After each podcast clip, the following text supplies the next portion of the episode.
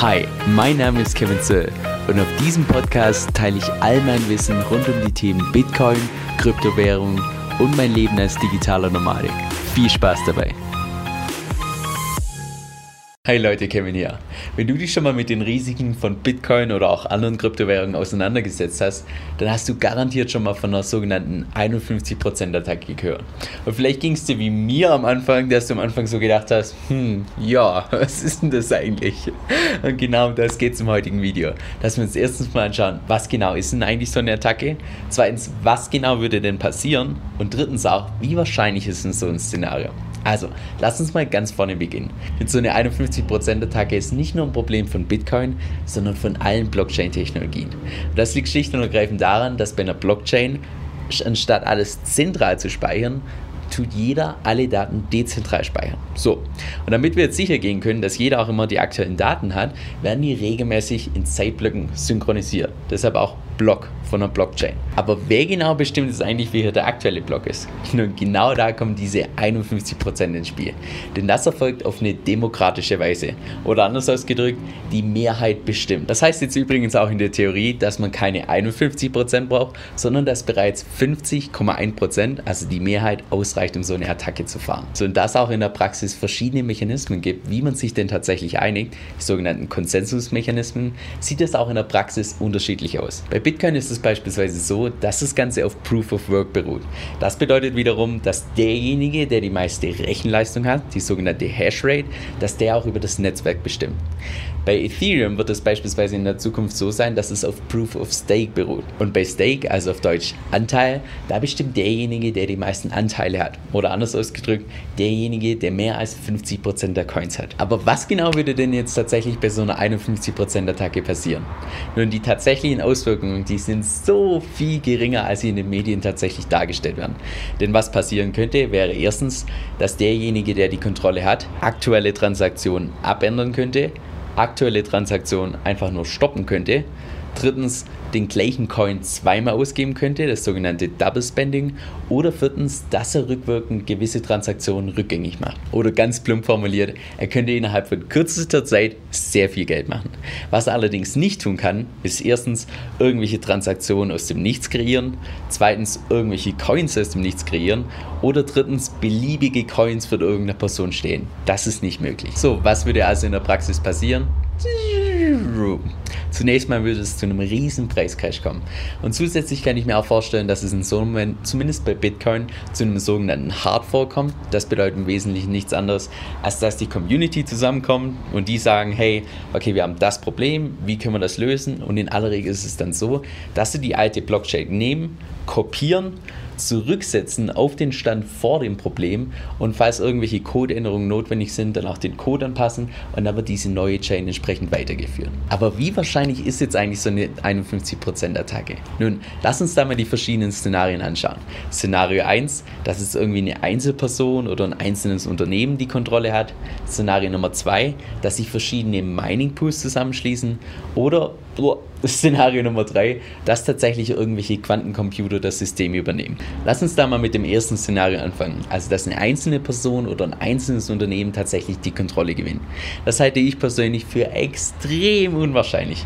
Und das liegt schlicht und ergreifend einfach daran, dass die Person oder das Unternehmen erstmal extreme Investitionen tätigen muss, um überhaupt erstmal diese Rechenleistung aufbringen zu können. Zweitens, ist es nicht nur die Anschaffungskosten, sondern auch die laufenden Kosten sind so dermaßen hoch, dass es schon fraglich ist, ob sich so eine Attacke überhaupt lohnt. Und drittens kommt dieser Selbstsicherungsmechanismus von Bitcoin noch dazu. Denn je weiter der Preis steigt, desto mehr Miner kommen ins Netzwerk, desto höher die Hashrate und desto sicherer wird auch Bitcoin. Von daher Wahrscheinlichkeit, uh, extrem gering. Zweites Szenario, dass sich jetzt irgendwelche Mining Pools zusammenschließen und dann das Netzwerk übernehmen. Das halte ich schon für deutlich wahrscheinlicher, aber im Allgemeinen immer noch für extrem unwahrscheinlich. Und die Gründe sind insbesondere wegen den Neuerungen seit letztem Monat. Denn bis vor einem Monat war es tatsächlich so, dass rund zwei Drittel aller Mining Power, das heißt aller Hashrate, war in China. So, wäre jetzt in der Theorie die Regierung hergegangen, hätte gesagt, so, alle Miner kommt mal her, wir verbinden euch alle und wir übernehmen jetzt das Netzwerk. Naja, wäre in der Theorie möglich gewesen. Was hat aber China stattdessen gemacht? Miner, ab jetzt Verbot, ihr müsst aus dem Land rausgehen. Das heißt, seitdem ist Mining so viel dezentraler, dass dieser lokale Zusammenschluss schon gar nicht mehr möglich ist. Aber wie sieht es denn jetzt eigentlich aus? Könnten nicht irgendwelche anderen Mining-Posts sich zusammenschließen? In der Theorie ja, in der Praxis halte ich auch das für extrem unwahrscheinlich. Und der Hauptgrund dafür ist, weil sie sich damit einfach selbst ins eigene Bein schießen würden. Denn in dem Moment, wo tatsächlich so eine Attacke stattfindet, naja, der Preis kollabiert, dadurch wird das Mining nachhaltig unwirtschaftlich und alle Anschaffungen, die die getätigt haben, sind nahezu umsonst. Und dazu kommt, dass die allermeisten Miner auch absolute Verfechter sind von Blockchain-Technologien und Bitcoin. Das heißt, bei denen würde schon allein das Herz Nein sagen.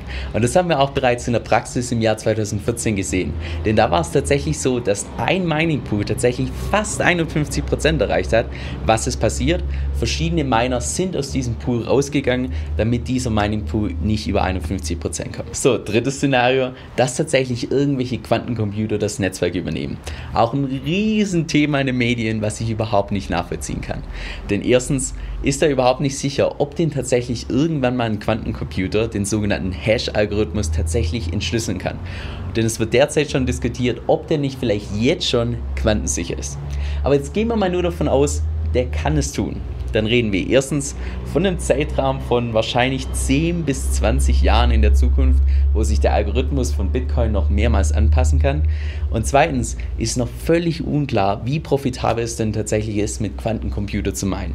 Denn wenn du dir mal Videos und Bilder von so einem Quantencomputer angeschaut hast, ein so ein Ding ist so groß wie ein kompletter Raum. Riesen Anschaffungskosten und auch riesen laufende Kosten. Das heißt, da ist noch nicht mal sicher, wäre das denn tatsächlich profitabel mit so einem Quantencomputer tatsächlich zu meinen. So, ganz wichtig an der Stelle, alles was ich gerade zur Wahrscheinlichkeit gesagt habe, habe ich mich überwiegend auf Bitcoin und den Proof of Work bezogen. So, wenn wir jetzt allerdings hingehen und verschiedene Altcoins anschauen, naja, wenn die Hashrate nur 1% ist von Bitcoin, dann ist auch so eine 51%-Attacke deutlich wahrscheinlicher bei irgendwelchen Altcoins als tatsächlich bei Bitcoin, bei dem mit Abstand größten System. Und zusätzlich bei Ethereum wird es tatsächlich in der Zukunft so sein, dass sie wechseln von einem Proof-of-Work-Konzept auf einem Proof-of-Stake-Konzept. Und bei Proof-of-Stake ist es so, dass derjenige die Kontrolle hat, der mehr als 50% aller Coins hält. Und das ist deutlich einfacher zu erreichen als 50% von der Rechenleistung. Warum? Erstens, beim Staking hat man nur die Anschaffungskosten. Das heißt, du brauchst nur die Coins kaufen. Du hast allerdings keine laufende Kosten. Das heißt, in dem Moment ist es viel leichter, diese Coins anzusammeln, weil du eben keine laufende Kosten hast.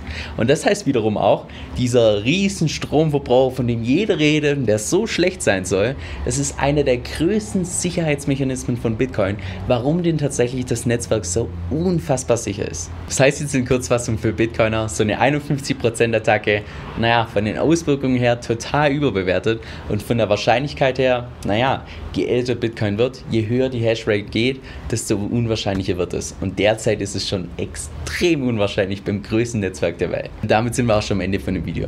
Wenn du noch mehr Videos rund um das Thema Kryptowährung als auch Blockchain-Technologien sehen willst, dann wäre es richtig cool, wenn du den Kanal unterstützt. Das kannst du tun, indem du erstens den Kanal abonnierst, zweitens ein Like da lässt und drittens, wenn du irgendwelche Fragen hast oder auch Videowünsche, schreib dir mir gerne unten in die Kommentare, dann kann ich die fürs nächste Mal mit berücksichtigen.